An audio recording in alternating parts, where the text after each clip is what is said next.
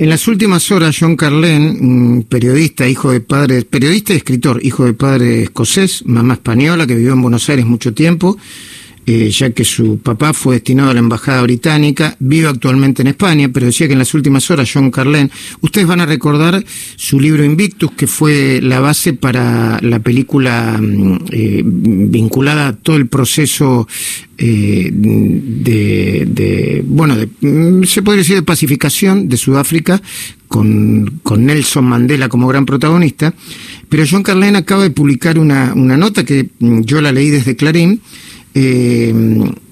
contando cómo acompañó a, su amigo Lenny por la América Profunda eh, y, luego regresando a su casa de Boston. Un poco desanimado está su amigo Lenin diciendo que su voto no servía para graficar las elecciones, lo que estaba pasando con, los Estados Unidos. Pero en una nota anterior de John Carlin, que a mí me gustó mucho, hablaba de el enorme egocentrismo y megalomanía de, Donald Trump y eh, en una nota que, que, hizo con, mi colega y amigo Marcelo Longobardi, decía, eh, Trump es como una especie de, sol anaranjado eh, al que el mundo le tiene que rendir pleitesía y no ve nada más allá de eso. Bueno, me, me, impactó mucho y por eso quería hablar con él. John, buen día. Luis Majul saluda. Perdón la introducción larga. Sé que tenés mucho trabajo. Gracias por atendernos. Bueno, ya no tengo tanto trabajo. Después de dos semanas recorriendo Estados Unidos, acabo de volver a mi casa acá en Barcelona. Mm. Estoy un poquito cansado, mm. pero pero pero puedo hablar tranquilamente. Eh, bueno, eh, una experiencia en este contexto, ¿no? Eh, un contexto de incertidumbre donde todavía, como como dicen algunos, la moneda está en el aire. Bueno, sí, pero parece que va que lo, que va a salir es la cara de Biden. Mm.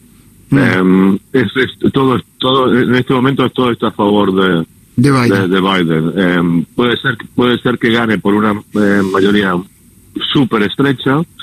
Eh, o puede que, que, que, sorprenda y gane algunos estados que no se esperaba que iba a ganar. Así que estamos aquí muy pendientes, todo el mundo, porque todo el mundo está pendiente de lo que pasa en Estados Unidos, especialmente con una figura tan bananera como Donald Trump, durante cuatro años presidente. Creo que el mundo al menos el mundo occidental, digamos, el mundo democrático, eh, quiere que quiere que pierda Trump, que ya que ya está bien de tanta payasada en el país más potente del mundo. Comparto. Eh, eh, vos conocés la grieta en la República Argentina porque, bueno, viviste muchos años y sos un poco argentino también. ¿Se parece a la grieta que hay en los Estados Unidos o tiene sus particularidades? Bueno, tiene su enorme particularidad. Que Se trata de, una grieta que, que, se, que se basa en un personaje. Mm. Porque el tema es que, sí, Trump pertenece al Partido Republicano, pertenece a la derecha. Mm. Eh, y hay gente que, que, me acusa a veces porque critica a, Trump de ser un izquierdista, un comunista, hacer estupideces. Eh, el hecho es que Trump se ha devorado al Partido Republicano en estos últimos eh, años.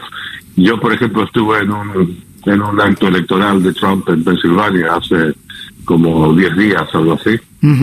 Y él habló durante 85 minutos, todo casi todo improvisado. El tipo tiene una energía mm. eh, satánica, o sea, la energía que tiene, esto, mis respetos, esto, esto se lo concedo, mm. eh, porque aparte dio tres discursos igual de largos el mismo día. Mm. Eh, pero en todo ese discurso de 45 minutos era todo todo Trump. O sea, él no tiene una plataforma política, no tiene proyectos que propone.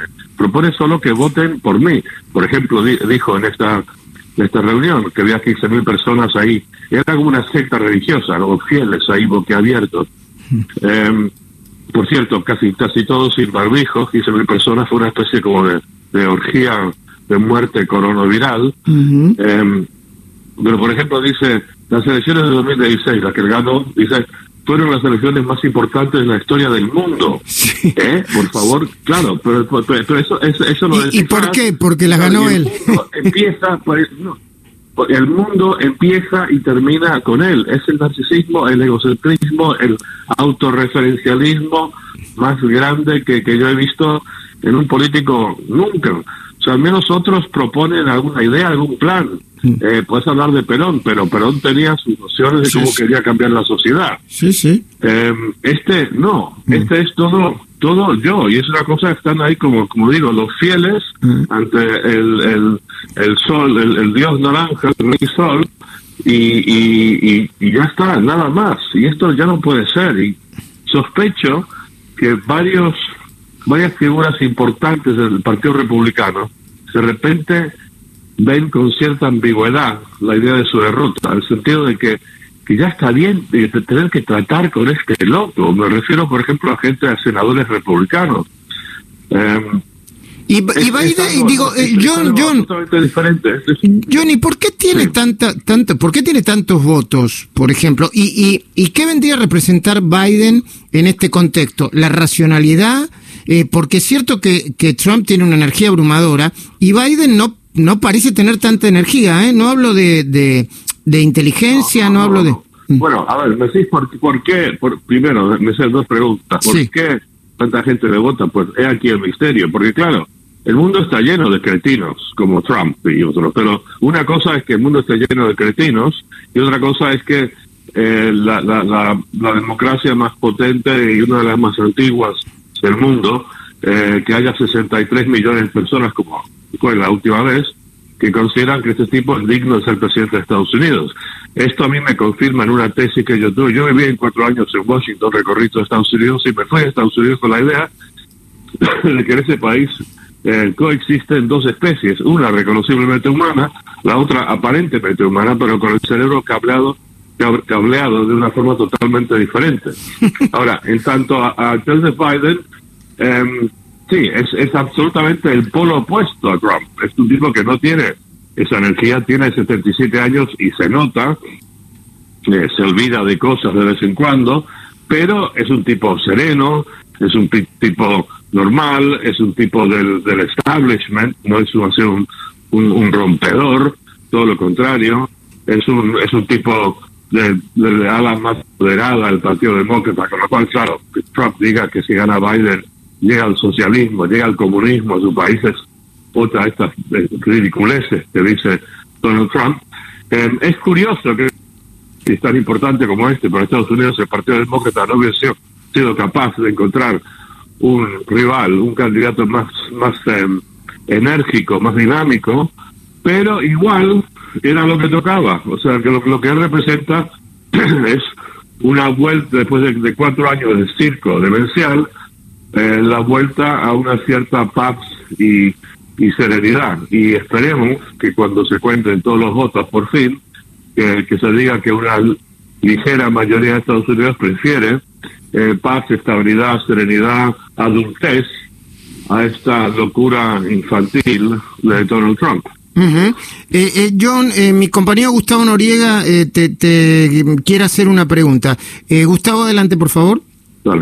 Sí, John, quería saber si encontrabas en tu, camino por los Estados Unidos, por este viaje, en el más allá de las personalidades de los candidatos, en los votantes de Donald Trump, ¿encontrás algún tipo de racionalidad, ya sea por el lado económico, de algún tipo que induzca a ese tipo de voto?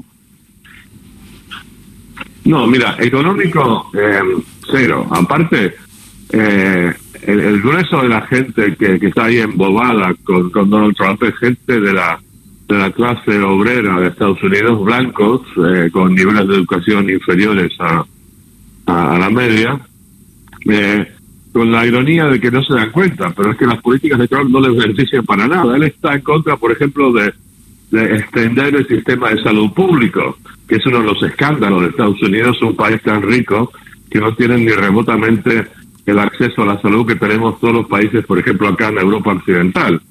Eh, y cuando reduce impuestos, no reduce a los más ricos. O la medida más significativa que, que, que, tuvo Trump en cuatro años fue reducir mucho los impuestos al, al 1% más rico de la población. O sea, esto no, no representa el votante de, de, de Trump. Entonces, ¿qué, qué, qué es, en, qué consiste el atractivo para esta gente de Trump? Pues es, es una cosa mucho más em, psicológica. Eh, hay un resentimiento de parte de, creo que una parte importante de los votantes de Trump hacia lo que ellos consideran la élite, la gente que tiene mayor nivel educativo, que, que gana más dinero y que ellos perciben que los ve con cierto, los ven con cierto desdén, que puede ser posible, y el resentimiento es un motor muy potente, eh, tanto en los individuos como en un partido político, como en una figura como Donald Trump. Trump mismo, él mismo es un resentido, y él como que personaliza el resentimiento de esta gente, y se ven identificados en él, mm. en esa rabia contra gente que lo ha desdeñado, porque Trump ha sido desdeñado por la élite de Estados Unidos, incluso por la élite de Nueva York, donde él nació. Lo ven como un tonto, un bufón. Es la historia del resentimiento. Sí. Eh, eh, John, te, eh, ¿tuviste oportunidad de leer el, libro de, de, la prima de Donald Trump, Mary Trump? No, no, no, mira, mira, para mí la vida es demasiado corta como para leerme todo un libro sobre Donald Trump. Hay otros libros, hay muchos libros más que tengo que leer antes de morir. Pero lo que sí hice con este libro y con otros sobre Trump, eh, leí largos resúmenes o largas críticas en, diarios de, Estados Unidos. Entonces sí, ahí lo vi. claro, la, la, la, la, sobrina, bueno, dice lo que ya sabemos. Es, es un narcisista eh, enfermizo y es una persona que tiene o sea, cero mm. empatía, cero mm. capacidad, cero capacidad de meterse en la piel del otro. el hermano mayor de Donald Trump, el padre de Mary Trump, estaba eh, muriéndose en el hospital y Trump, ¿qué hace? ¿Va al hospital? No, esa noche se fue al cine. Sí. Es increíble, es, yo lo leí el libro y es increíble, si no fuera, te este, parece parece ficción, sí, sí, parece ficción. Eh, eh, una última, John. es, que, todo. Es todo parece, sí, sí. Una última, John, eh, y agradeciéndote el, tiempo, por supuesto, que sabemos que, que, que tenés muy poco tiempo. Eh, eh, eh, hoy Andrés Oppenheimer escribe que hubo un error estratégico en la campaña de, de Florida por parte de Joe Biden porque eh, tanto los venezolanos como los cubanos de Florida hubiesen esperado que presentara un plan de este, limitaciones y sanciones a, las dictaduras de Cuba y, de Venezuela y hay mucho, bueno, venezolano y cubano que, que, confunden a Biden con una especie de, comunista de, de, no sé, del siglo pasado.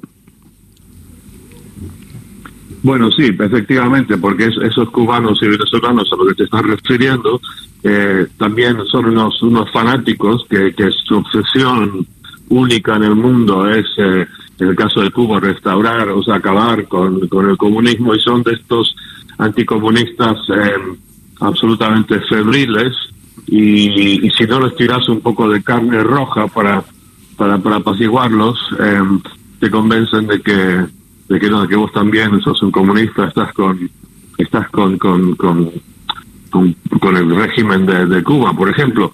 Pero el hecho es que lo que esta gente también no entiende es, lo que una cosa que Donald Trump, de las pocas cosas que Donald Trump tiene claro es no la no intervención en asuntos extranjeros, porque su base, sus fieles, estos no quieren, ya no quieren más aventuras eh, extranjeras. No hubo nada de eso en los cuatro años de Trump.